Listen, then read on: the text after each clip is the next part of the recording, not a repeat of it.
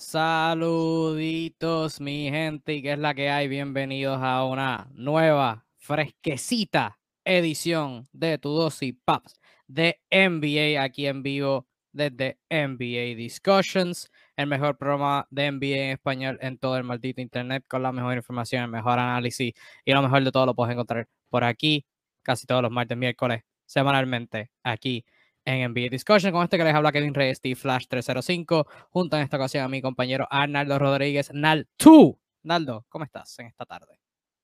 Todo bien, todo tranquilo. Aquí ready para una noche más de el mejor live de baloncesto, los mejores análisis de NBA, NBA Discussions en las redes sociales.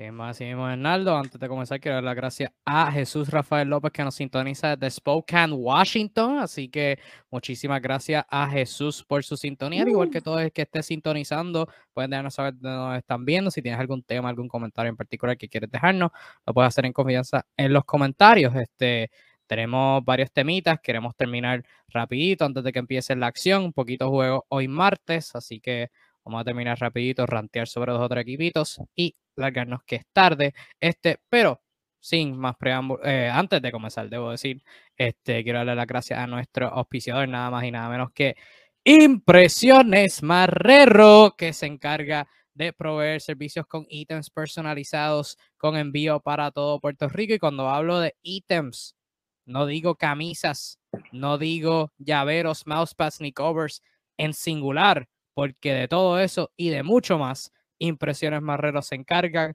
Tú nómbralo y ellos lo trabajan, artículos personalizados para lo que sea que tú te quieras tirar. Ya los mencioné algunos, están ahí en pantalla si no estás viendo por Facebook. Camisas, stickers, banners, tarjetas, covers, rompecabezas, invitaciones, t-boards, calendarios. nuevamente, tú lo nombras e Impresiones Marrero lo trabaja. Tienen sede en Bayamón, pero trabajan envío en toda la isla del Encanto, mejor conocida como Puerto Rico. Puedes seguirlo en las redes sociales como Impresiones Marrero en Facebook e Instagram o comunicarte con ellos al teléfono 787-564-7517, 787-564-7517. Y muchas gracias a Impresiones Marrero por auspiciar a NBA Discussions. Y ahora sí, sin más preámbulo, este, comenzando eh, con lo que ha pasado, con algunas de las cosas que han pasado en la última semana, dos semanas este, de NBA, porque la semana pasada no hablamos como tal de la actualidad, este, excepto al final hablando de Kyrie Irving, este, nos enfocamos en relevar, revelar, debo decir, en nuestro top 100 all time, así que si interesa eso por alguna razón, puedes ir al live anterior cuando se acabe este, obviamente, eh, para ver este, nuestras opiniones de eso nuevamente, si te interesa. Ahora bien, este tenemos que comenzar con las más recientes monstruosas actuaciones eh, de Joel Embiid con los Philadelphia 76ers, que los Sixers, este, ¿verdad? Han tenido eh, su comienzo rocoso a su temporada, este, sufriendo un, comienzo de serie 3, una de esas tres derrotas siendo un juego al que mi compañero Naldo este, asistió, que fue una derrota ante los San Antonio Spurs en Filadelfia. Em, perdieron a James Harden por lesión, eso no lo pudimos hablar la semana pasada, porque no, ya, ya expliqué la razón. Este, pero sí, eh, recientemente han tenido un poquito de éxito, han ganado tres de sus últimos cuatro juegos, en gran parte este, han ganado sus últimos dos, en gran parte siendo gracias a Joel Embiid, que en los últimos dos juegos ha promediado nada más y nada menos que 50 puntos por juego en 62% de campo, una de esas monstruosas acciones, siendo una que le dio el muy prestigioso galardón de ser Naldo's Player of the Night para noviembre 13 del 2022 ante los Utah Jazz, donde tuvo 59 puntos, 11 rebotes, 8 asistencias, un robo, 7 tapones de 28 a 19 del campo y 24 tiradas libres intentadas, anotó 20, anotó 20 de esos 24 intentos. Antes de eso, contra Atlanta en una victoria, tuvo 42 puntos, 10 rebotes, 6 asistencias, 2 robos, 2 tapones de 25-14 del campo, de 16-13 en tiradas libres. Y ha jugado sensacional. Si a esa suma le añadimos sus últimos 5 juegos, está promediando, promediando 37 puntos, 10 rebotes, 5 asistencias, un robo, dos tapones y medio, 55% de campo, 84% de tiradas libres con 15 intentos este, desde esa área por juego. Además está decir que lo que Joel Embiid está haciendo eh, ha sido nada corto de sensacional y está este, encabezando el, ataque de Filadelfia. ¿Qué te ha parecido las actuaciones de Joel Embiid recientemente? Que verdad tuvo un comienzo lento su temporada por bien este, la lesión que Doc Rivers reveló este, que tuvo durante la temporada muerta. Ahora, no sé, mi pensar, parece que, que ya está regresando a forma. No sé, mi perspectiva. Sí, parece que está cayendo en forma. Este que realmente era algo que se veía, estaba bien lejos de ser él al principio de la temporada, ¿no? Este, se veía al principio de temporada fuera de ritmo, se veía este, fuera de condición, eh, se veía fatigado bien rápidamente. Este, ahora se está viendo que está cayendo en forma, que está cayendo en ritmo también. Este, y está teniendo un juego sensacional y la parte que más me gusta de lo que está haciendo Joel Embiid a diferencia de juegos anteriores, incluso la temporada pasada. No sé si ha sido la falta de James Harden, pero, pero definitivamente me gusta lo que veo y es el hecho de que está distribuyendo mejor el balón. Sabe identificar cuando viene el, eh, eh, eh, la doble marca y está moviendo, está pasando el balón al hombre abierto y el hombre abierto está anotando. Eso es algo que le hacía mucha falta a Filadelfia. Filadelfia desde el principio de temporada, como bien dijiste, empezaron 0 y 3, pero no fue por falta de defensa, porque su defensa estaba entre las mejores defensas de la liga. Era la falta de ofensiva. James Harden estaba completamente solo al principio, haciendo unos números brutales, pero como bien dijimos ahora, Joel Embiid estaba fuera de condición y sabemos que obviamente este equipo corre. Eh, por más que James Harden haga, este es el equipo de Joel Embiid. Este, así que Joel Embiid necesita ese, tener ese tipo de actuación y necesita involucrarse más con el equipo, no solamente pensar en él tirar 20, 20 y pico de tiros, sino que también necesita involucrar a los compañeros cuando sabe que está viniendo la doble marca y la triple marca, porque hasta triple marca le llega. Y eso es algo que está identificando estos últimos juegos y está beneficiando mucho a, jugadores como Tobias Harris, como Tyrese Maxi. Eh, los está encontrando este, PJ en las esquinas siempre. Este, y eso ha, abierto un mundo de posibilidades para ellos. Este, la cantidad de puntos que están anotando ahora eh, es muchísimo mejor y, y, en parte es en base a la fluidez de, del movimiento de balón. Este, que no solamente vienen los pases de Harden, sino que ahora que Harden no está, todos están eh, contribuyendo en esa área. Sí, y tú, y tú mencionaste la defensa, este, para el contexto, ellos están quintos en defensive rating en la, temporada, segundos en menor cantidad de puntos permitidos, eh, y o sea, todo el mundo defiende, no hay un no hay un weak link, quizás Harden, pero aún Harden cuando está compitiendo puede defender muy bien, Taris Maxi quizás no tiene el físico, pero compite, y cuando compite de verdad, este puede ser un por, no encontrar un mejor término, un pain in the ass, un, un dolor en, trasero, este, por, por de la traducción literal. Este, y obviamente la edición de Pito que ha rendido frutos. En el último juego mismo, este, Dennis Maxi hizo cuatro robos de balón. Y ver que le están dando más minutos a Matisse Tybul, que está entrando en la rotación ahora y que obviamente lo que ese hombre hace en, el área de, la defensa es algo eh, ridículo. Eh, cómo crea situaciones, cómo crea turnovers que se convierten en ofensiva, en canastos fáciles en el fast break. Este, eh, de Anthony Melton. De Anthony Melton ha sido una adición eh, brutal para, para, los Sixers. Empezó un poco lento en la temporada, pero ya va encajando también. Obviamente son jugadores, este, P.J. Tucker, de Anthony Melton, Montrezl son jugadores nuevos en el equipo que pues van a ir cayendo poco a poco en el sistema y, y, y, entrando en, en en calor con, con el equipo y, se está viendo poco a poco. Ya están con récord de 7 y 7, o sea que ya por lo menos están para 500, que a pesar de haber empezado con 1 y 4, de ahí en adelante pues tienen un récord de 6 y 3, que pues eh, está mucho mejor. Están, están llegando donde quieren. Sí, y definitivamente pues el asunto va a ser, va a ser la ofensiva, pero antes de, entrar más a eso, quiero, quiero recalcar el punto que algo que quizás algo que quizás mucha gente debería estar pensando, que, ¿verdad? Ven a Joel Embiid poniendo todos estos números, este, y van a poner a Filadelfia teniendo éxito, y van a ver a los números que puso James al principio de temporada, y van a ver que no tuvieron éxito, y, ¿verdad? Sin ningún tipo de, de, observación de lo que está pasando en los juegos, pues van a decir, ah, Filadelfia es mejor sin James Harden. No, no, no, no, no mi hermano. Este, Filadelfia necesita a James Harden, necesitan a ambos de este dúo. Este, lo necesitan a ambos y lo necesitan jugando bien. Este, lo necesitan repartiendo balón y lo necesitan este, ejecutando como se supone. Este, no nos olvidemos de, de, lo imposible que estaban de defender este, cuando primero se dio ese cambio, en los primeros, la primera semana, dos semanas, primer mes. Este, o sea, no olvidemos eso y pues ahora necesitan a Harden y cuando Harden vuelva yo creo que ya Joel Embiid teniendo estos juegos donde puede caer en ritmo eh, y Harden vuelve, asumiría que va a volver, este, o sea, ya está en un estado físico, que es cuestión de volver este, de, lo que tiene y poder este, encajar, en, encajar en el sistema este, nuevamente, pero o sea, es, un equipo que necesita Harden. No dejen que estos números lo, dejen llevar por, a pensar que ah, están mejor sin Harden. No, no, no. Necesitan.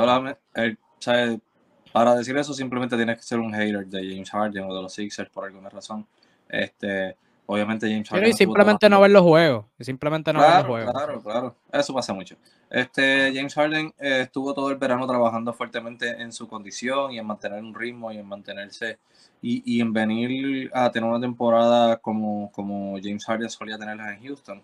Y así lo comenzó.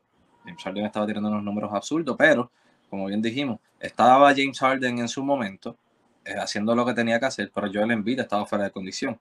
Joel Embiid se pasaba en el juego entrando y saliendo todo el tiempo porque se sentía fatigado, etcétera. No estaba defendiendo.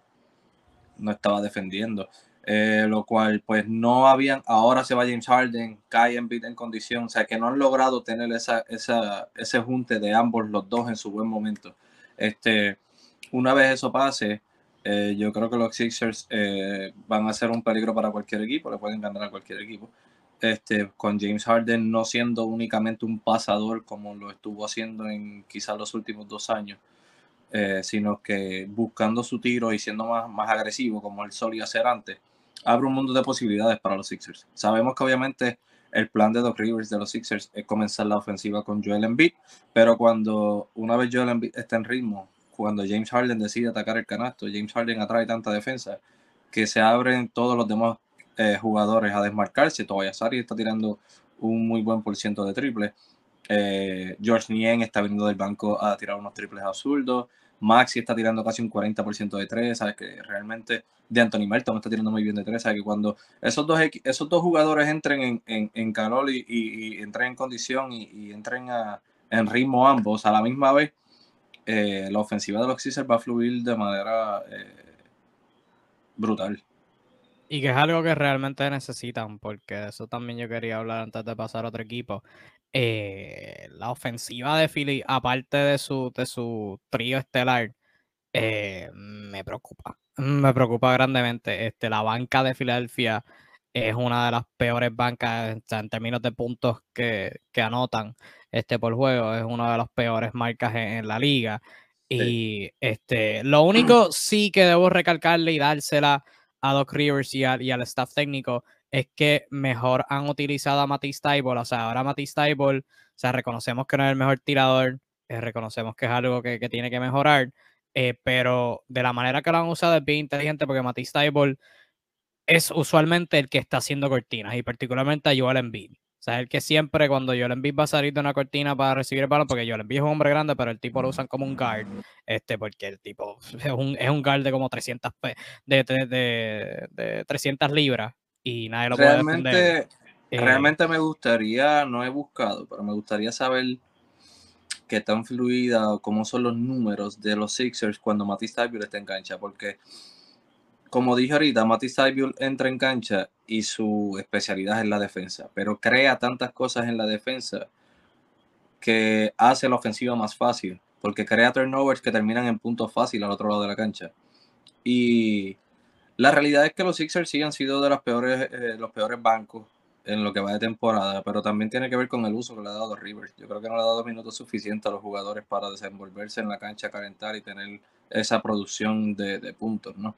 Sí, Doc este Rivers usa un montón de cuadros con como cuatro jugadores de banca al mismo tiempo y después el otro es como Maxi, que, que con todo respeto no creo que está al nivel de cargar una segunda unidad y Harden al principio de temporada, cuando estaba yo creo que un poquito muy pasador. O sea que Él también tiene su-. No, él estaba usando su cuadro regular básicamente todos 30, y- de 35 minutos a 38 minutos. O sea, que no le estaba dando esa oportunidad al banco. Ahora, Pero, me- la- pero es, es tricky también porque el- en el banco no hay como que muchos jugadores, o sea, aparte de Melton y Nian, no hay muchos jugadores de que puedan como que depender a ese nivel. So, no, no, de- definitivamente. O sea, pero sí hay muchos jugadores que vienen y, y- y tienen sus buenas noches dependiendo del macheo. Eh, Chase Milton ha tenido muy buenas noches cuando le dan la oportunidad. Porque lo que pasa es que él es un, un guard que no es. Él juega como point guard, pero no es un pasador, es un atacante realmente. Eh, y crea ese tipo de situaciones. Especialmente le encanta jugar el juego rápido en el fast break, es bueno. Este. Y, y hasta ahora no he visto que hayan usado de manera correcta o no haya podido lucir de la forma en que debe eh. Que Montresal obviamente sí. Es muy pequeño para hacer para la posición de centro, pero por lo menos en el lado ofensivo nunca ha sido un problema para él. Y hasta ahora no ha logrado eso. Sí, eso Ya, era una pregunta que, que teníamos entrando a la temporada. ¿Quién iba a ser el centro suplente de Filadelfia? Eh, Harold está, ha jugado 12 juegos, está promediando 10 minutos por juego. Paul Reed ha jugado 11 y está promediando 7. O sea que el la contestación del centro suplente ha sido nadie. Nadie, Porque ha sido Joel Embiid, básicamente. Nadie. Y cuando, y cuando es Joel Embiid, pues juegan pequeños. Pero sí, esa, esa es mi preocupación. Sí, a- esa es otra. Esa es otra que está. He, visto el, el Doc Rivers usando el cuadro de PJ Tucker de centro.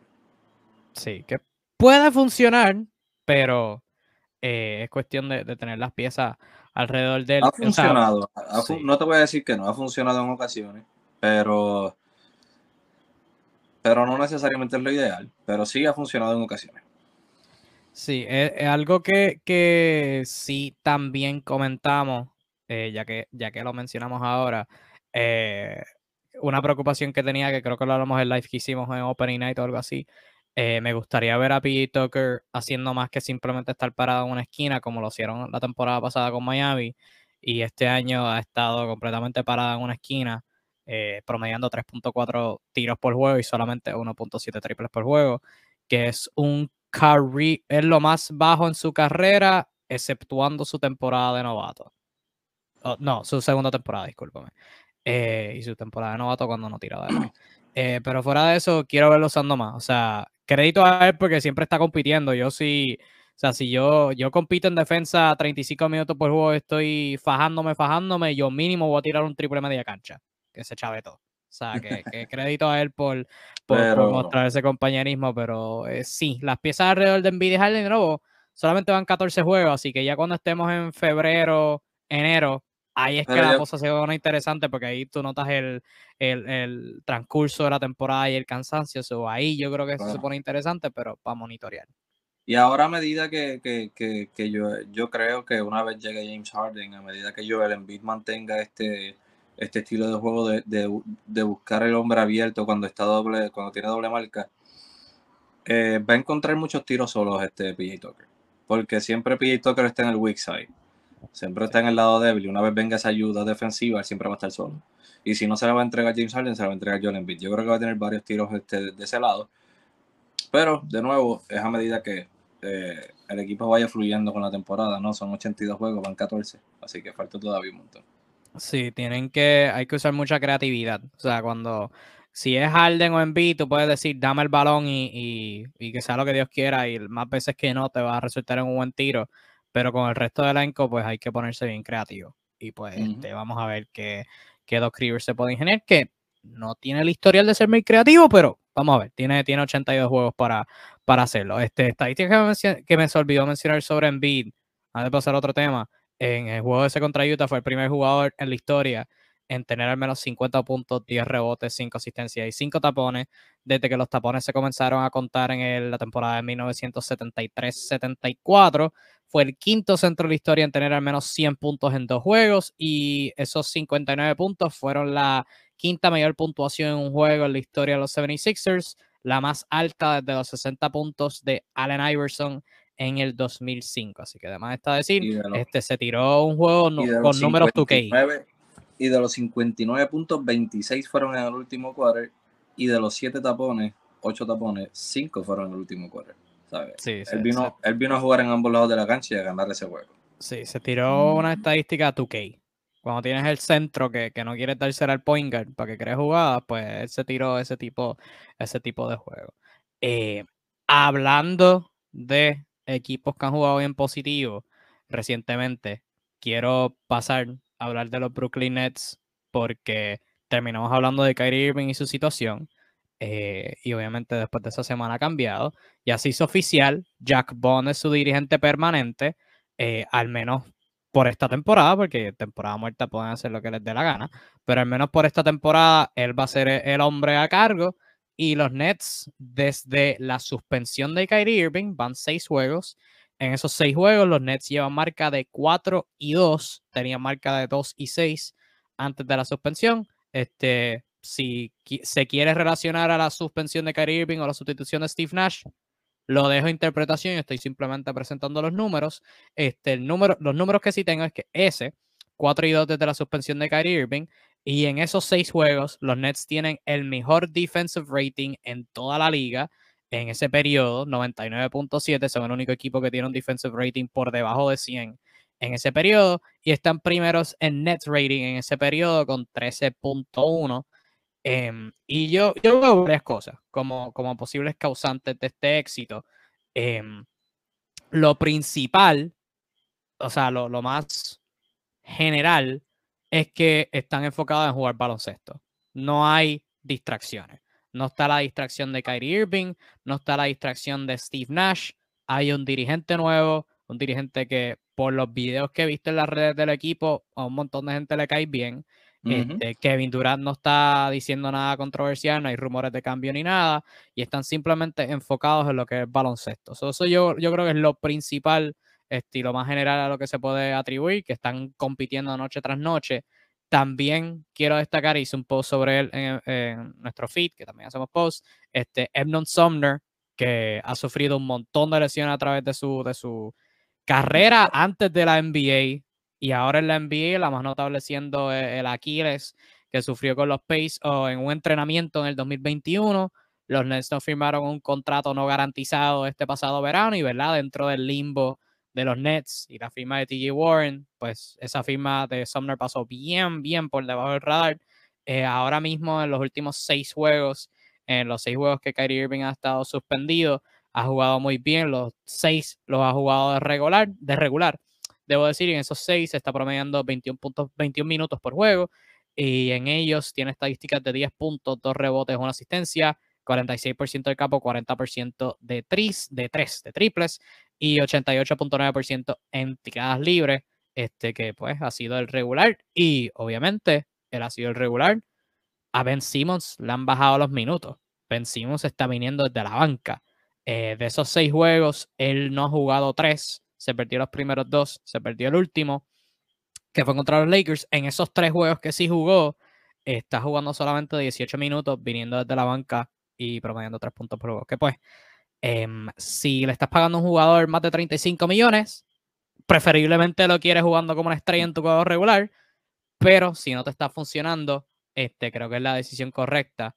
Eh, pues esos son algunos de los factores que yo, que yo más o menos identificado, cero distracciones, eh, los que están jugando están compitiendo y, ¿verdad? Están jugando los que, los que son, o sea, no, no están jugando por, por lo que le pagan, están jugando por, por los que están compitiendo y, le, y les está dando resultados. ¿A ti qué, qué te ha parecido el, el, resurgimiento de los Nets recientemente?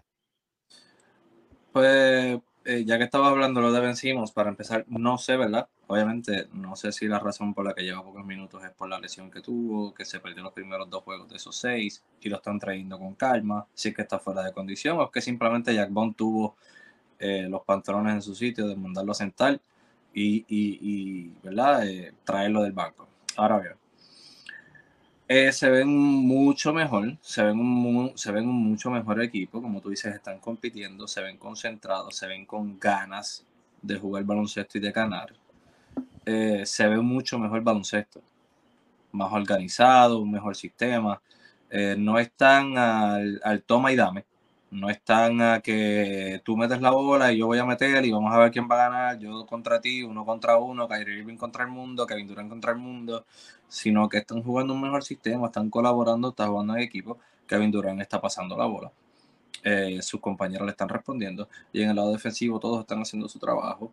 Eh, creo que eso merece todos los méritos del mundo eh, el nuevo dirigente Jack Pong, a, quien, a quien el equipo ha recibido con los brazos abiertos, como tú bien dijiste por los videos que se han visto en el internet y todo. Incluso Kevin Durant fue el primero en felicitarlo cuando ganaron el primer juego, le dio la bola, le dio un abrazo y le dijo, ¿sabes? Como que vamos para encima. Este, así que se ve, se ve un, sistema, se ve un sistema, se ve un baloncesto, se ve algo bonito, eh, lo cual no se estaba viendo, como tú bien dijiste, ya sea por Kyrie o por Nash. En mi opinión personal era por los dos, pero eh, se está viendo, se está viendo el cambio y eso es súper positivo. Los Nets están siendo otro equipo, así que es algo que hay que seguir mirando a lo largo de la temporada, este, cómo van fluyendo Obviamente es un equipo súper profundo, tienen demasiadas piezas. Eh, hay jugadores que están lesionados, que les están llegando con calma, que están jugando un juego así y otros no, como Seth Curry, por ejemplo, Joe Harris, TJ Warren, que no ha llegado todavía, Vencimos, que está jugando pocos minutos, Kyrie Irving, que está suspendido. O sea, esto es un equipo súper profundo. Pero eh, vamos a ver cómo Jack Bond responde a todo eso y mientras vayan llegando esos jugadores, eh, cómo los va a ir rotando. Me parece que Jack Bond es un tipo que está mirando que los jugadores se fajen más en el lado defensivo que en el ofensivo. Así que, no defienda no va a jugar. Me parece que esa es la mentalidad de Jack Bond en este, en este sistema y me gusta mucho esa parte. Sí, sí, que ciertamente es lo más que necesitan, realmente, porque y obviamente mencioné como que los factores por encima que, los han llevado a tener éxito. Eh, tengo dos o tres de los cuales también quiero hablar, pero obviamente, o sea, yendo más allá, porque lo obvio es Kevin Durant. Este ha sido una. O sea, no la ha bajado. No la ha bajado y yo está siendo súper eficiente. Eh, esta temporada en particular, en este reciente periodo de seis juegos, este, con buena razón, Kevin Durant se postea y él tiene como tres defensores encima. O sea, tiene el defensor que lo está defendiendo, tiene al otro que está ayudando, tiene a otro que lo está velando. Cuando se gira a tirar, tiene como a tres, tiene como a tres, cuatro que le están saliendo pero está haciendo las decisiones correctas, como tú mencionas. Y me está, y me está gustando mucho la, actitud de Kevin Durant en este, en este periodo de tiempo sin Kyrie Irving y sin Steve Nash. Eh, eh, con el equipo está, está confiando, está confiando a sus compañeros, este, está jugando al sistema, está confiando en su coach y está confiando en sus compañeros, está confiando en su equipo. Lo, lo cual, ¿verdad? Eh, es algo bueno de ver, es positivo. Y no anda por ahí en las conferencias de prensa ni, en las redes sociales como le encanta eh, andar dando comentarios y cosas fuera de lugar, sino que está, está centrado en lo que está haciendo y en lo que está pasando y, eso es bien, bien positivo y hay que, hay que decirlo también. Sí, definitivo y pues también hay un aspecto de verdad, cuando cambias de dirigente, pues las vibras están bien positivas como las primeras dos semanas, como todo, están en esa fase de, de luna de miel hay que ver de nuevo largo plazo, pero de, algo, de algo tenemos que hablar. Este, otras dos jugadores que me han bien impresionado, antes de, este, tú mencionaste uno, quiero hablar de, él más otro, eh, Seth Curry y Joe Harris. Seth Curry ha mejorado un montón últimamente, pero Joe Harris está decente, pero puede ser mejor, porque Joe Harris en lo que va de temporada está lanzando como 37, 38%, no me la estadística, pero está por ahí en tiros abiertos de tres. Y por decir, ya los 37, 38% en tiros de tres, abiertos. Muy bueno. Es bueno, pero la última temporada completa que Joe Harris estuvo saludable estuvo lanzando 52% en tiros de tres abiertos. O sea que él es. Joe Harris, no es un jugador que tú dejas abierto. Lo va, te, va, te va a meter los tres, los tres puntos seguros. Joe Harris era automático. Joe Harris era uno de los mejores cinco tiradores en la liga ahora mismo, ¿verdad? Está recuperándose de lesión que tuvo en la temporada muerta, cirugía, mejor dicho, al igual que Seth Curry. Em, pero Seth Curry en particular, la victoria que tuvieron contra los Clippers tuvo como 22 puntos, como 14 vinieron en el cuarto quarter. O sea que ahí como que se encendió, pero antes de eso tuvo como un juego por encima de 20 y después de eso todo por debajo de 10. Joe Harris igual este, está lanzando 34% de 3, que de nuevo sólido para cualquier jugador. Cuando estamos hablando de Joe Harris, no es bueno. Así que ellos confían, confío en que, ¿verdad? Aspecto de lesión, como hablamos de Embiid, temporada muerta atropellada, confío en que cuando estemos allá a mitad de temporada, esos porcentajes vayan subiendo naturalmente. Em, eso es algo que tiene que mejorar, pero jugadores que me han impresionado positivamente, antes de saluditos a Luis, que nos saluda desde México. Así que saluditos, saluditos, güey. Gracias por, por tu sintonía. Em, Nick Claxton, lo hablamos antes de la temporada que era un reto para él, que tenía que mejorar. Lo acepta, o sea, que tenía que, que ser el centro titular y jugar minutos de calidad. Lo ha hecho. 11.6 rebotes por juego, dos tapones por partido. Recientemente en particular tuvo un juego contra Ibiza Zubac, contra los Clippers, em, y jugó muy bien, 13.14 rebotes. Eh, ha tenido juegos de, mucha calidad. Recientemente en particular tuvo un periodo de, esto es, siete juegos al hilo, ocho juegos al hilo, donde anotó en doble dígitos. Este, o sea que Nick Claxton está jugando muy bien, este, lo quiero resaltar. Y Royce O'Neill está en doble dígito de puntos y no sé si alguna estadística lo compruebe, no me he puesto a buscar. Está lanzando 37% de campo nada más, que yuck. Pero siento que esta temporada está como que anotando más con el balón en sus manos. Como que yo, Royce O'Neill se tira, se tira unos tiros bien cargados que yo digo, Royce O'Neill, sea, ¿por qué tú no hiciste esto en Utah? Brother, necesitaban esto. Eso, e, eso en particular me impresiona. Claro, ¿no? Y no solamente está colaborando en el lado defensivo, que es la especialidad de Royce O'Neill, sino que está colaborando en múltiples facetas, está promediando doble dígito en puntos, tiene cuatro rebotes y tiene cuatro asistencias, ¿sabes? Está moviendo el balón. Está moviendo el balón y, eso, eh, de nuevo, se está viendo bien el sistema y se está viendo bien los jugadores, está todo el mundo colaborando, están concentrados en lo que hay.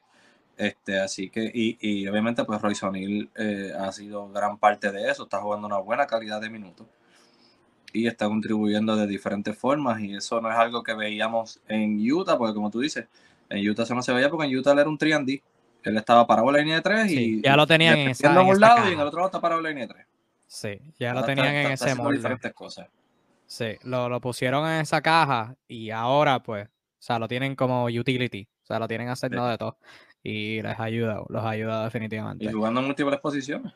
Sí, y lo, han necesitado, especialmente ahora si no van a tener a Ben Simmons, pues obviamente pues necesitan de ese, de ese jugador que pueda encargarse de ese rol. Este que de nuevo, ¿verdad? Monitore, monitorearíamos esa situación como tú mencionaste, puede ser por lesión, este, o por este, por calidad de minutos. vamos a ver cómo eso se sigue desarrollando. Eh, un equipo que, comenzó, ya hablando de equipos que, comenzaron negativamente, vamos a hablar del opuesto, un equipo que empezó muy, muy, muy bien eh, y recientemente ha decaído un poquito, está teniendo sus primeros, sus primeros bumps en, una larga temporada, los Milwaukee Bucks, que tuvieron su primer comienzo de 8 a 0 en la historia de su franquicia. Recientemente han perdido tres de sus últimos cuatro, incluyendo sus últimos dos ante San Antonio y ante Atlanta se debe destacar que contra San Antonio, ¿verdad? No tuvieron nada de su Big Three. Chris Middleton no ha jugado toda la temporada. Drew Holiday se ha perdido varios juegos últimamente, no, sé el número exacto. Y Yanis este, regresó ayer ante Atlanta. Em, pero fuera de eso, ¿verdad? Tuvieron un comienzo de 8 y 3. Al momento cuentan con 10 y 3. Em, y, ¿verdad? Los Bucks son los Bucks. Así que este punto, ¿verdad? Sabemos que son un excelente equipo de temporada regular. Es cuestión de ver qué hacen en la postemporada. Pero sí, lo que me ha impresionado de los Bucks, aparte de, del novato Marjan Beauchamp, que de, de, la Ignite, que está jugando muy bien, y Jevon Freaking Carter, que jamás me esperaba que iba a jugar así de bien en nivel ofensivo. Yo me acuerdo que, que eh, la temporada pasada creo que tú decías que, ah, Javon Carter tiene que dar más minutos y yo, Javon Carter defiende, pero Javon Carter en ofensiva no provee nada, pues ahora está, está, está 40% de tres, nada más y nada menos.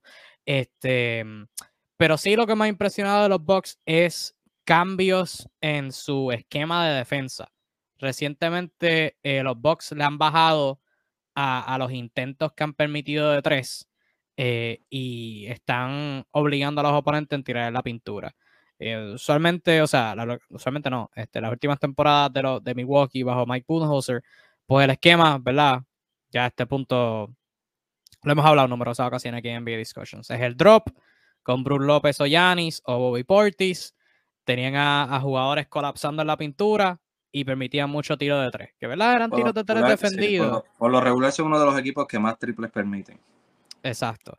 Pues esta temporada eh, le han bajado a, esa a permitir esa cantidad. Este, al momento, eh, sus oponentes solamente intentan 31.8% eh, triples por juego, que es la sexta menor cantidad.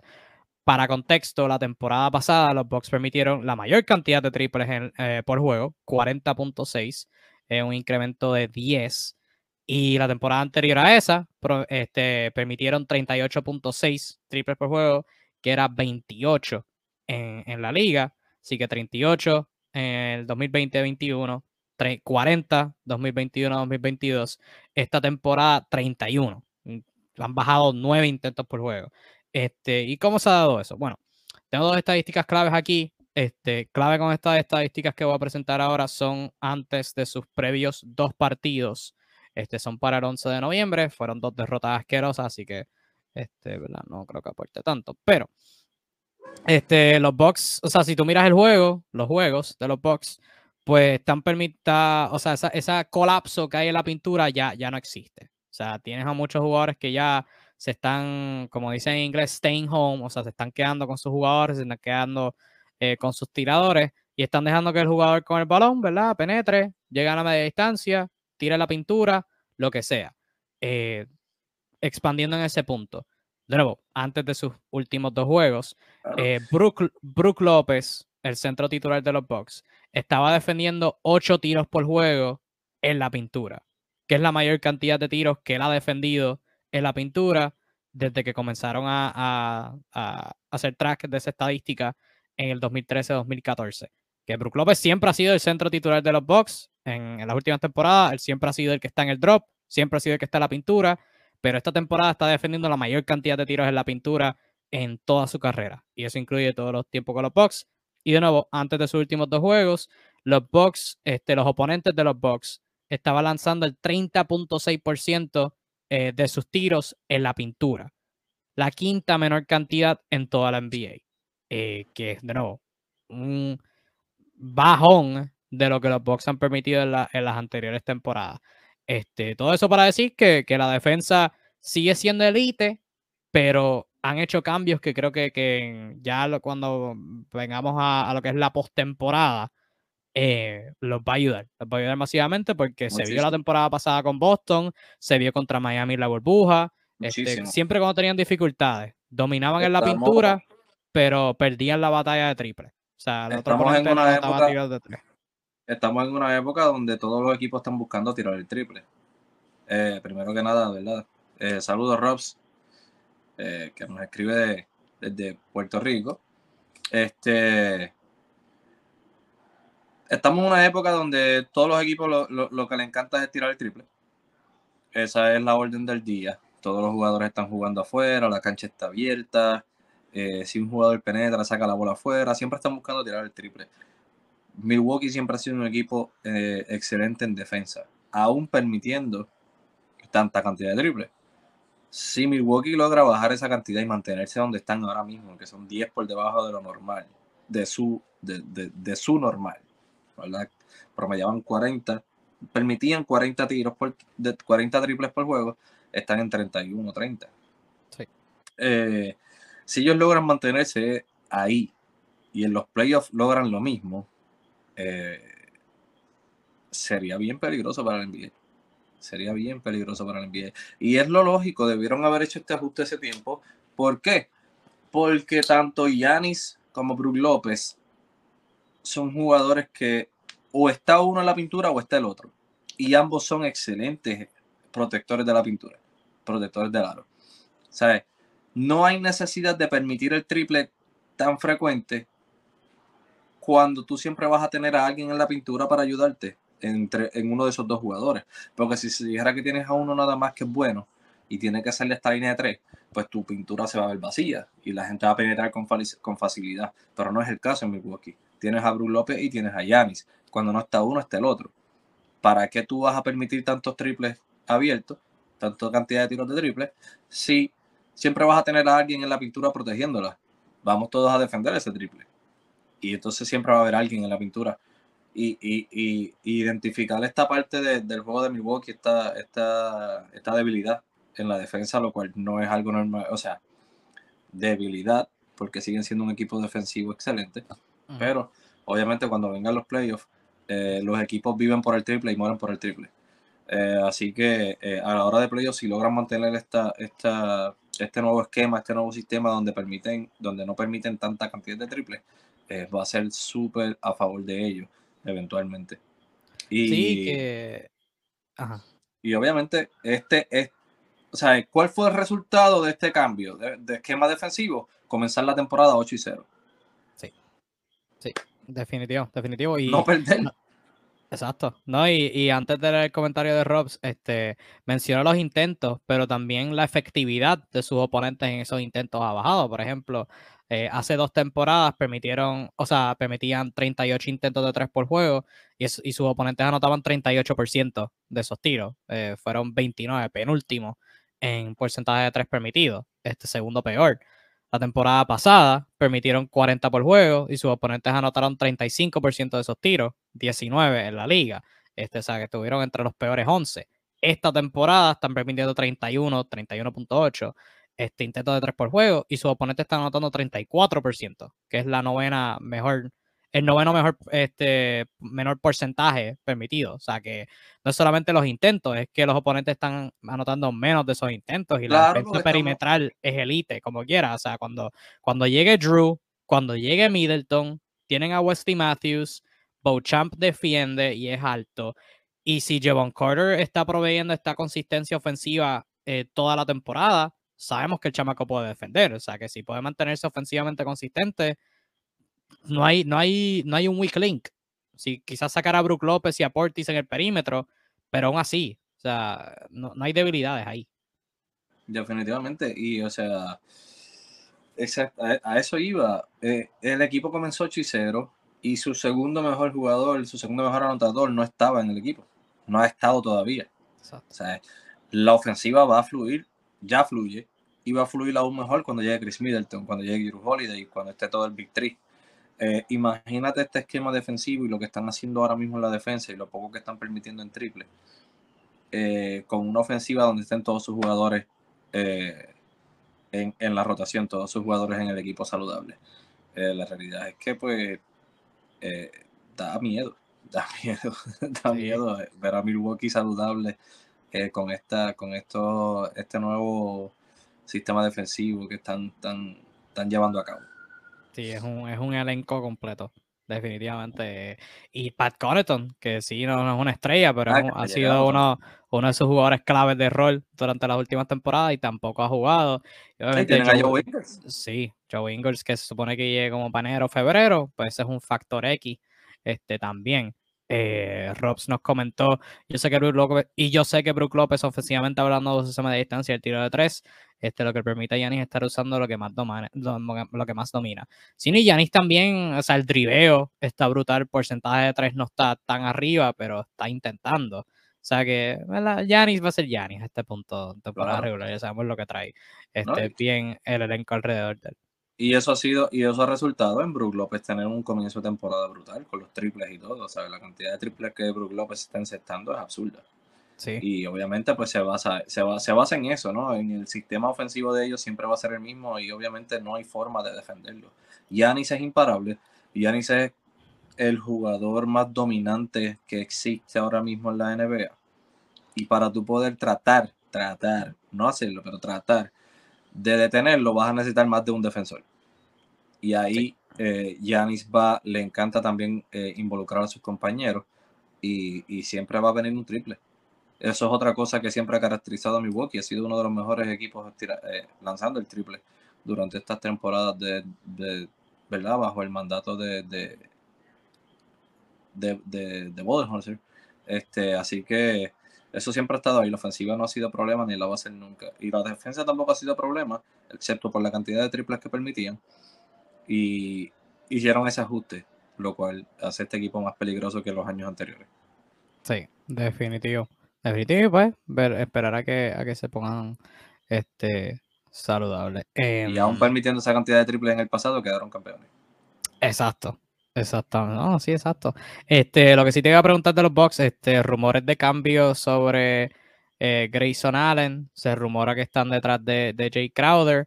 Eh, uno, ¿qué pensarías sobre la hipotética este, movida por Jay Crowder, independientemente involucre a Grayson Allen o no? Este, ¿verdad? También si piensas que, que Grayson Allen es alguien, ¿verdad? Que, al- que si deberían, que si están buscando mejorar por algún lado, Grayson Allen es el hombre a cambiar. Este, y qué crees que, que pueda traerle a, otro equipo. Creo que lo están haciendo, creo que el- el- la intención es hacerlo en dos cambios distintos. No es cambiar a Grayson Allen por Jay Crowder, por alguna razón. Aparentemente lo que están buscando es cambiar a Grayson Allen por un lado para poder traer a Crowder por el otro. Es lo que hasta ahora he mayormente visto. Eh, pero Grayson Allen es un excelente defensor y está tirando, bueno, ha mejorado su tiro, ha sido un buen tirador también. Eh, lo que a mí no me convence, nunca me ha convencido de Grayson Allen es su actitud. No sé qué tan bien se lleva con su equipo. No sé qué tan bien está dentro del camerino, pero por lo menos sí sé que dentro de la cancha eh, en ocasiones tiende a cambiar el tempo del juego y la actitud del juego con su, ¿verdad? Con sus malas faltas, con su Sí, un jugador Eh, sucio. Un jugador Sí, es un sucio. jugador sumamente sucio, un jugador sumamente sucio y no sé a este punto, ¿verdad? Cuánto le afecta eso a su propio equipo en cuestión de mentalidad, ¿no? En cuestión de actitud, en cómo se sienten alrededor de él cuando él hace ese tipo de cosas. Este, y no sé, ¿verdad? Si en el camerino es de la misma forma o si es un jugador, es un team player, no lo sé. Pero a lo mejor puede ser que, ¿verdad? Esa sea la razón del por qué Milwaukee quieren salir de él. Eh, y traer a Jay Crowder, pues Jay Crowder suele a veces también ser medio sucio, pero por lo menos siempre se ve eh, súper, súper team player, ¿no? Él dentro de la cancha se ve siempre que está en conjunto con su equipo, siempre está defendiendo a su equipo, siempre está buscando lo mejor para su equipo. Es un excelente defensor, eh, especialmente en el perímetro. Tiene mejor tamaño y cuerpo y todo que Grayson Allen para ayudarlos a defender mejor. Este, y lanza el triple bastante razonable. Creo que en mi, en mi opinión, todas las veces que veo a Jay Crowder me, parece que falla demasiados tiros abiertos, pero en general su porciento de triples no es malo, es un porciento de triple bueno. Y creo que puede beneficiar eh, en gran parte a- al equipo este, traer a un hombre como Jay Crowder. Sí, yo, yo no, ¿verdad? Yo creo que Jay Crowder es un buen jugador de rol. Este, y bien los Bucks cuando, ¿verdad? Hablamos ahorita y lo voy a recalcar ya mismito. O sea, la profundidad que tienen, un cuerpo, eh, un cuerpo extra nunca está de más. Este, otro alero que puedes poner al lado de Giannis, este, y de Chris Middleton y de Drew Holiday, este, nunca está de más. Y yo creo que eso es lo más, lo, lo focal. Creo que a- hoy, hoy, eh, dos meses, tres meses antes de la fecha límite de cambio, el mejor jugador disponible en traspaso, al menos que, que ha estado puesto abiertamente en cambio, aunque, ¿verdad? Dependiendo si KJ Martin sigue en cambio, este, pues creo que eso eh, es una conversación interesante, pero KJ Martin en Houston, pero em, sí, no, la- el lado, e- eso por un lado, por el otro lado, yo creo que sí, de nuevo, si los Bucks por decirlo así, tienen tela por donde cortar. Si quieren mejorar y bien, ¿verdad? Si tienes un equipo que está aspirando a un campeonato, siempre debería estar buscando mejorar.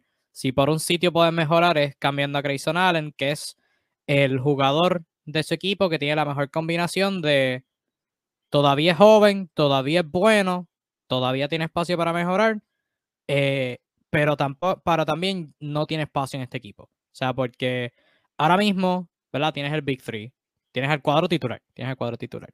Este, que el mejor de los casos es el Big Three, Brook López, este, y Javon Carter, porque Javon Carter ahora mismo nadie le ha quitado la- el puesto. sí, eso, eso Sí. también gran parte, la, la, la- el, resurgir, El digo, resurgimiento. el surgir de Devon Carter Sí, eh, definitivamente le quita todos los minutos del mundo a Grayson Allen. Si quieren mantener a, a Devon Carter en un ritmo eh, que pueda mantener esa fluidez ofensiva que está teniendo hasta el momento en la ausencia de Drew Holiday, deben darle minutos y para eso tienen que quitárselos a Grayson Allen. Sí, no, Javon Carter ha sido regular todos los juegos. O sea, que sin Drew Holiday ha sido el armador titular, con Drew Holiday ha sido la escolta titular. y obviamente tampoco está Chris Middleton, pero, o sea, obviamente los tienes ahí a cinco, tienes a Pat Connaughton, Wesley Matthews, Bobby Portis, eh, este, Joe Ingles si llega y cuentan con él, eh, Bo Champ ha estado jugando muy bien recientemente, o sea que particularmente Javon Carter, pero ¿verdad? en general también con Bo Champ este, y con Joe Ingles, pues ya el espacio de Grayson Allen se fue y obviamente ese espacio de, de escolta titular está abierto entre Carter, Allen, eh, Matthews, Conaton cuando vuelva, este, pero realmente, o sea, si Javon Carter no le, no le baja, no le puedes quitar ese puesto, por más pequeño que sea. O sea, Drew Holiday tiene altura y hay altura alrededor de él. O sea, que esa es como que yo creo que la razón principal. O sea, eh, Grayson Allen ha perdido los minutos y yo creo puede ayudar a un montón de equipos, pero en Milwaukee, pues, ¿verdad? Yo creo que están set bastante en, esa, en esas posiciones. Y bien, como dije, ¿verdad? Un alero extra este, nunca estaría de más. Eh, eso es por los Bucks por el momento. Obviamente los monitoreamos a lo largo de la temporada, este, como hacemos con todos los equipos. Con todos los equipos excepto OKC, porque OKC se va a poner aburrida en como un mes. Así que bien rapidito, antes de hablar de un último equipo, si quiero aprovechar el mes que nos queda de Shai Gilgis Alexander saludable, este, para darle sus flores y decir que debe ser un All-Star si las votaciones fueran hoy, este, está jugando brutal. Está jugando brutal. Y probablemente a titular. Sí, probablemente titular, es cierto. Está jugando Eh, como un titular. Sí, 31 puntos por juego, 3 rebotes, o 4 rebotes, debo decir, 3 defensivos. 4 rebotes, 5 asistencias, 2 asistencias por juego, un tapón y medio por juego, 53%, 37%, 53% de campo, 37% de triple, eh, 94% en tiradas libres. Y lo más impresionante de Shai eh, son las penetraciones. O sea, los ángulos, el tipo es alto. Y los ángulos que consigue las penetraciones, y para contexto, Gilgeous Alexander esta temporada, de nuevo, temporada joven, 13 juegos, pinche de sal, este, cucharadita de sal. Pero Gilgeous Alexander en esos 13 juegos está promediando 17 de esos 31 puntos, de esos 31 puntos en la pintura. Y en los últimos 25 años, solamente Shaq, Giannis y Zion han promediado más puntos que Gilgeous Alexander hoy en la pintura. O sea que el chamaco le está metiendo bien brutal. Y obviamente OKC Y en, toda- y todavía- ahí, y en gran parte, y en gran parte por eso es que estás esperando un mes de, de juego. Porque es un jugador que penetra demasiado y no es el hombre con el físico más grande del mundo, no es el hombre con el mayor, con el cuerpo más, más grande, más musculoso del mundo. Sí, pero evita contacto, evita contacto muy bien, se debe decir. Sí, pero jugadores que, pues, obviamente jugadores que tienden a, a buscar más el canasto, la penetración, son los, pro- son los más propensos a lesionarse. Obviamente siempre van a haber algún contacto, algún pie mal puesto por ahí o lo que sea que cree esa lesión. Esa lesión. Eh, y, y, ¿verdad? Eh, esperemos que no sea así, esperemos que tenga una temporada saludable, lo cual no hemos visto de Shai Alexander, pero si la tiene y jugando al nivel que está jugando y la gente es justa, lo cual nunca lo es, pero si la gente fuera justa, Gilgeous Alexander al día de hoy debe ser un, un All-Star titular. Yo, yo más bien decía lo que nos falta de saludable porque, ok, sí, tú sabes, se va a tirar ya mismito para el, para el tanking serio. Este, por eso mayormente lo decía. Sí, no, Eh. pero yo espero que sea después del All-Star. Yo espero que sea después del All-Star. Eh, Lo que pasa es que Chai, yo te, yo Chai, yo en algún momento pues siempre tiende a, a lesionarse, ¿no? Eh, lo ha sido así todas las temporadas de su carrera. ¿Lesionarse o lesionarse? No sé. Bueno, yo no creo que, yo no creo que él acceda a sentarse porque sí. Eh, No sé, quizás al final de la temporada, pero no creo que al principio ahí no sé, apenas, apenas 30 juegos ya se está, ya se está yendo para su casa a descansar, no creo. no sé. Este, si lo hace, pues le falta amor por el deporte. Este, pero sí, ¿verdad? Yo creo que ya eso de, del tanking y todas estas cosas, pues ya sería ya para después de, del All-Star. Anyway, aún jugando Charles Alexander el mejor baloncesto, ok, sí, yo no creo que tenga oportunidad de, de, de tener éxito en la temporada mientras vaya en desarrollo la temporada, ¿no? Así que eh, yo creo que ya para después del All-Star, pero antes del All-Star, pues yo creo que sí, Cyrus Alexander debe estar jugando y debe estar, ¿verdad? Jugando la cantidad de minutos que juega y si mantiene ese nivel de juego, eh, definitivamente debemos verlo en el juego de estrella.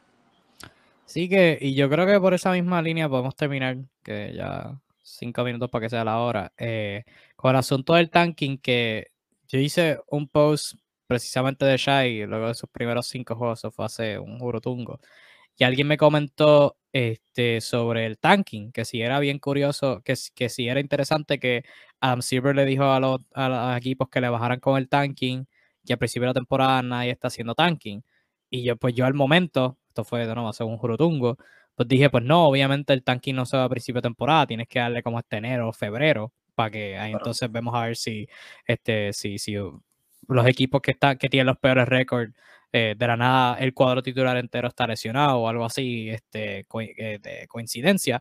Pero al mismo tiempo, pues sí es bien interesante ver, eh, monitorearlo, cómo va a seguir, porque obviamente ahora está la presión de Adam Silver, obviamente ahí está este show mediático con, con Mañama, que ayer en el juego de la selección de Francia se tiró un, un triple brincando en una pierna desde la pompa, o sea, bien normal, un triple con una pierna, un jugador 7-3, súper, súper chilling, algo que ves todos los días.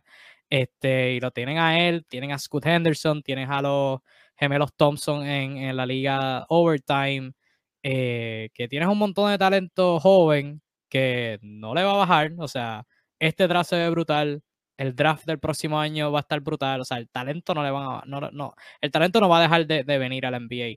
Pero sí bien interesante ver como que la tabla de posiciones principio de temporada y que de todos los equipos que están jugando mal o que tienen un montón de derrotas, hay bien pocos que como que yo puedo decir, yo puedo mirarlos y decir, diablo, es que esto es bien horrible. Por ejemplo, Houston, que tiene el peor récord de la liga, 2 y 12. Eh, Houston a este punto no se pueden ver. O sea, Houston, eh, yo me pongo a ver un juego de Houston y me da dolor de cabeza por tan horrible que ejecutan en ambos lados de la cancha. Em, o sea, no, le no buscan a Jabari Smith Jr., que fue algo que comenté para Summer League y yo. Me preocupa que el equipo de Summer League no esté buscando a Jabari Smith Jr. Eh, y no lo están buscando ahora mismo. Eh, y ha tenido un comienzo lento a su carrera. Em, los Lakers son horribles, pero no son horribles porque están intentando, todo lo contrario. Este, están intentando no ser horribles y están siendo horribles. Eh, Detroit y Charlotte han tenido un montón de lesiones. Orlando, medio mundo será lesionado ahora a principio de temporada. Equipos como Brooklyn y Chicago, que están 6 y 8, pues no están intentando hacer tanking. Eh, San Antonio sorprendido. OKC está compitiendo. Golden State ha empezado mal, pero obviamente no están buscando ser malos. San Antonio está compitiendo a pesar de, de un montón de lesiones. O sea que a principio de temporada como que no, no identifico equipos que, se estén tirando el tanking todavía, pero sí, como dije, es algo bien interesante que vamos a que monitorear. Es que realmente no es tiempo de tanking. El tanking siempre se da a, ver mayormente ya luego de, para la segunda mitad de la temporada. Ahora mismo todos quieren jugar, todos quieren ver qué tienen, todos quieren ver lo mejor del equipo. Ya una vez, eh, porque así es como, ¿verdad? Yo veo que, que los equipos hacen el tanking. Una vez ya vieron que su temporada va a ser un fracaso y que están en los últimos lugares de la tabla cuando ya van 40, 50 juegos, que ya hay un precedente, eh, pues entonces comienza eh, el tanking. Ahora no, ahora todos quieren ver lo mejor de sí, todos quieren ver que pueden alcanzar. Este, obviamente, eh, por ejemplo, Portland o, Portland es un equipo que está primero en, la tabla en el oeste, que nadie se esperaba que jugaran tan bien y lo están haciendo. San Antonio empezó jugando muy bien, un equipo que se supone que estuviera en el fondo de la tabla, están jugando muy bien. Mientras ellos están jugando así de bien, ellos van a seguir intentando jugar así de bien. Ahora, si ya pasan 40, 50 juegos y están entre las últimas posiciones, entonces vas a ver los descansos, vas a ver las lesiones, vas a ver todas estas cosas. Y entonces, para verdad, vas a ver la reducción de minutos de los mejores jugadores con tal de eh, con tal de, buscar perder, ¿no? Para, para tener mejor posición en el draft. Pero yo creo que obviamente para eso eh, hay que esperar por lo menos a los 40-50 juegos, pasar los 40-50 juegos de la temporada. Pero hablando de verdad del momento, ¿no? De ahora, me gusta, me gusta muchísimo que los equipos están compitiendo, todos están ganando a todo el mundo. No hay un equipo seguro que tú digas, fulano, eh, ¿verdad? Este equipo juega contra este, obligatoriamente va a ganar este. No. Eso no está pasando. El talento de la liga ahora mismo está como excelente. O sea, que a veces yo me siento a sentar en los juegos y estaba viendo, por ejemplo, el de OKC el domingo, que me tiró 145 puntos. Y yo miro los juegos y yo me siento a veces y pienso, la gente piensa que la defensa ha empeorado. Pero ¿qué tal si, si es que la ofensiva ha, llegado a un nivel exorbitante de bueno? O sea, hay que, hay que preguntarse eso de vez en cuando porque la habilidad de anotar tiros ahora mismo en la liga está como nunca lo ha estado y va a, seguir, va a seguir subiendo. La realidad es que es un poco de, yo te diría que es un poco de ambas, ¿no? Antes, antes veías muchos jugadores concentrados en ambos lados de la cancha o en la defensa. Hoy en día el jugador estrella, mayormente estrella, están concentrados en el lado ofensivo y tú no los ves ganando un World Defensive Team. no ves ese tipo de... No, es un toma y dame, lo más que, se, lo más que ves ahora. Yo puedo meter más que tú. Este, no ves esta, ya tú no ves como antes, donde un superestrella y el, de un equipo se, defiende junto a, ¿verdad? En contra del otro, del otro equipo, ¿no? Sino que ahora yo soy la superestrella, a mí me defiende un especialista defensivo y no me está defendiendo el mejor del otro equipo, como antes solía pasar. Antes todo el mundo defendía, ahora no. O sea, al mismo tiempo también no solamente que haya que, que se vean menos defensa o que estén defendiendo menos. Sí es real, para mí es real, pero al mismo tiempo es la combinación de eso combinado con el hecho de que el juego es mucho más rápido, de que las ofensivas son mucho mejores, de que, o sea, es una evolución del de, el, deporte del baloncesto ha evolucionado muchísimo. Este, antes, antes la cantidad de posesiones era mucho menos porque los equipos siempre jugaban a media, cancha. Ahora hay muchos juegos rápidos. El juego siempre, este, este juego que trajo eh, Mike D'Antoni con los Phoenix Suns y Steve Nash de la regla de los 7 segundos o menos, que solamente la jugaban ellos en aquel entonces, donde todo era coger el rebote y arrancar a correr y vamos a jugar a tirar en menos de 7 segundos. Ese era el, método de, de, la ofensiva de Mike D'Antoni, ¿no? Él fue quien la trajo con los Suns, este, con, con Steve Nash. Y, y, hoy en día todos juegan así. La cantidad de posiciones de antes versus ahora son una diferencia bien amplia. Este, y obviamente la cantidad de talento. Hoy todo el mundo, Hoy hay cinco en cancha y, jugando y, tres, por lo menos, eh, saben crear su propio tiro. Que es algo que no se veía antes. ¿sabes? Que yo creo que es una combinación de ambas.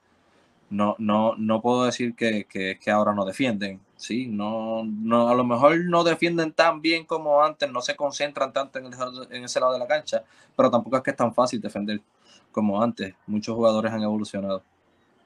Definitivo, definitivo. Este, dos cositas bien rapiditas antes de cerrar. Hablando de ofensiva, curiosamente, eh, si la temporada se acabara hoy, y gracias a Dios que no se acaba porque nos encanta el baloncesto, pero si se acabara hoy, este, los Boston Celtics terminarían con el offensive rating más alto en toda la historia de la NBA. Este, ahora mismo tienen uno de 119.5, este, con lado son los Celtics, los campeones defensores del este, Jason Tatum está jugando a nivel de MVP añadieron a Malcolm Brockton a ese elenco, todo el mundo está jugando bien, este, y de todos estos equipos que están en, los mejores eh, offensive rating en la historia, eh, los primeros 1, 2, 3, 4, 5, 6, 7, 8, 9, 10, 11, 12, 13, 14, este, vinieron de la desde el 2020. O sea, los Mavericks del 2020, un montón de equipos del 2021, un montón de equipos del 21-22 y el 22-23 hay como tres, ahora cuatro al momento de, o sea, que, que eh, solamente hay un equipo de antes de los 2000 y son los Lakers del 86-87 y están como para 20 y pico por ahí para abajo. Eh, estoy hablando de, de, los rankings de offensive rating en todos los tiempos. So, esa es una nota bien interesante. es basado en eso, es basado en eso, en el juego, en el, en el, en el pace del juego, ha cambiado muchísimo. Antes uno cogía rebote y pasaba la bola al point guard y esperaba que todo el mundo bajara. Y había este esquema de, de cantaban jugadas. Cantaban jugadas, vamos a hacer tal jugada. Y este le hacía un pica aquel, aquel cortaba, le hacía un pase al otro, el otro hacía un pase, la pasaba. Y eso tú no lo ves. Ahora el juego es mucho más rápido. Ahora es dame la bola, vámonos corriendo. Yo voy a buscar a quien, yo voy a crear mi jugada y si me doblan, saco al lado, ¿sabes? Un juego más free el, es un juego más libre ante los jugadores, no. La, el sistema se crea en las prácticas, no en los juegos. Y que también los jugadores de hoy en día pueden jugar ese estilo. O sea, que yo creo que, o sea, tú pones a un montón de jugadores de los 80, de los 90, un montón, la mayoría, y te dice, ah, mira, coge la bola y córrete un fast break, este, así constante, constante, eh, no creo que lo puedan ejecutar a un alto nivel. O sea que lo que es el, entrenamiento de habilidades, el entrenamiento de, múltiples repeticiones, de, tirar y tirar y tirar y seguir tirando, está a un nivel exorbitante y de nuevo va a seguir subiendo. O sea, no, el tren no para con Wembañama y Scott Henderson y toda esta gente, ni con los novatos que entraron la temporada pasada. O sea, esto va a seguir subiendo. Por ahí vienen un montón de clases bien montadas. Este, O sea, por ahí los otros días vi que, eh, y estamos yendo a una gente súper, súper aparte, este, el hijo de Carmelo Anthony le ofrecieron una, una beca en, en Syracuse. Y es como que, Carmelo, pero Carmelo todavía no se ha retirado y el hijo le estaba ofreciendo una beca. Like, what the, eh, ¿qué grado? ¿Qué grado? En, la, misma, eh, universidad que el jugó. Sí, o sea que, en fin, nos estamos poniendo muy viejos. E, eso, esa es la conclusión. Este, pero sí, una nota final para cerrar. Este, Desmond Bain ha tenido una muy, muy excelente comienzo de su temporada, 24 puntos por juego, jugando excelente, mejorando otro que está candidato para ser All-Star, pero lamentablemente su candidatura para el All-Star se va a ver afectada por juegos que se va a tener que perder. Este va a estar fuera mínimo dos a tres semanas por un esquince que tuvo en un dedo en su pie derecho eh, antes de que lo reevalúen. Y bien rapidito, ¿verdad? Ya cerrando sobre los Grizzlies. Tienen marca de 9 y 4. 9 y 4, sí, 9 y 5, discúlpame. 9 y 5, cuarto lugar en el oeste. Era el, cuarto, era el 4 que estaba viendo. Eh, Jamorant está jugando absurdo. Este candidato candidato lejano al MVP, pero está en la conversación. De Bain ya lo dije. Fuera de ellos dos, todo el mundo a nivel ofensivo me preocupa. Creo que están, creo que han llegado a ese nivel donde tienen demasiados jugadores de rol de los cuales, o sea, que, necesitan de ayuda para, para poder generar buena ofensiva. E, esa es la preocupación que tengo con Memphis. Ahora mismo no los ha afectado, pero este periodo que viene ahora sin Desmond Bain, pues va a ser sumamente interesante em, para, para, para, mí monitorear, porque me preocupan los Christies aparte de ellos dos. No sé si tú tengas preocupación así a largo plazo de ellos este, tanto. Sí, no, este, yo fui, no sé si, si lo recuerdas, yo fui el, el que mencionó que, que no estaba seguro de que Memphis fuera a repetir una temporada como la temporada pasada o realmente ¿verdad? fuera a caer. Yo esperaba espero, eh, no van a terminar como, como terminaron la temporada pasada, que estuvieron en el top 4. Yo creo que eh, va a ser una temporada de, donde van a, caer un poco, ¿no? ¿no? No van a dejar de ser un equipo de playoff, probablemente, pero van a estar en la parte baja de la tabla en los playoffs. Este, de los equipos que van a pasar a playoffs. Es lo que yo espero y es en base a eso mismo. Es un equipo que es súper defensivo. Eh, son muy buenos en la defensa, pero eh, no tienen ese tipo de jugador que cree su, propio, su propia ofensiva, aparte de Jamorant. Este, Desmond Bain lo está haciendo muy bien, se acaba de lesionar, eso les va a afectar muchísimo. Este, y obviamente eh, Jamoran es otro jugador que, tiende a lesionarse porque eh, le encantan las jugadas peligrosas, le encanta atacar el canasto, no importa quién esté y crear el contacto que sea, y eso a veces tiende a, terminar en, en, alguna lesión. Este, el año pasado jugaron excelentemente bien sin él, un récord ridículo sin él, lo cual fue súper inesperado. Pero no creo que vaya, o sea, de nuevo, no creo que vayan a tener el mismo tipo de temporada. Este, si es que Yamoran se lesiona, va a ser bien difícil eh, que alcancen ese, ese nivel. Este, y es en base a eso. Son un equipo que esa cultura de Memphis siempre ha sido igual, desde los tiempos de, de, de Marcus Zach Randall, fue el and Grind, este, donde todos son todos son súper defensivos. A ellos les encanta ese sistema, pero en el lado ofensivo, pues eh, a veces se ven cierta flaquencia y, y eso hay que, que, que ¿verdad? Eh, a la hora la verdad se afecta. Eso va a afectar. y es verdad, tú lo habías dicho. Tú lo habías dicho en ese preview que hicimos de, de temporada. Eh, una nota con Jamorant, eh, de nuevo, jugando a nivel absurdo. Cinco intentos de tres por juego, 41%.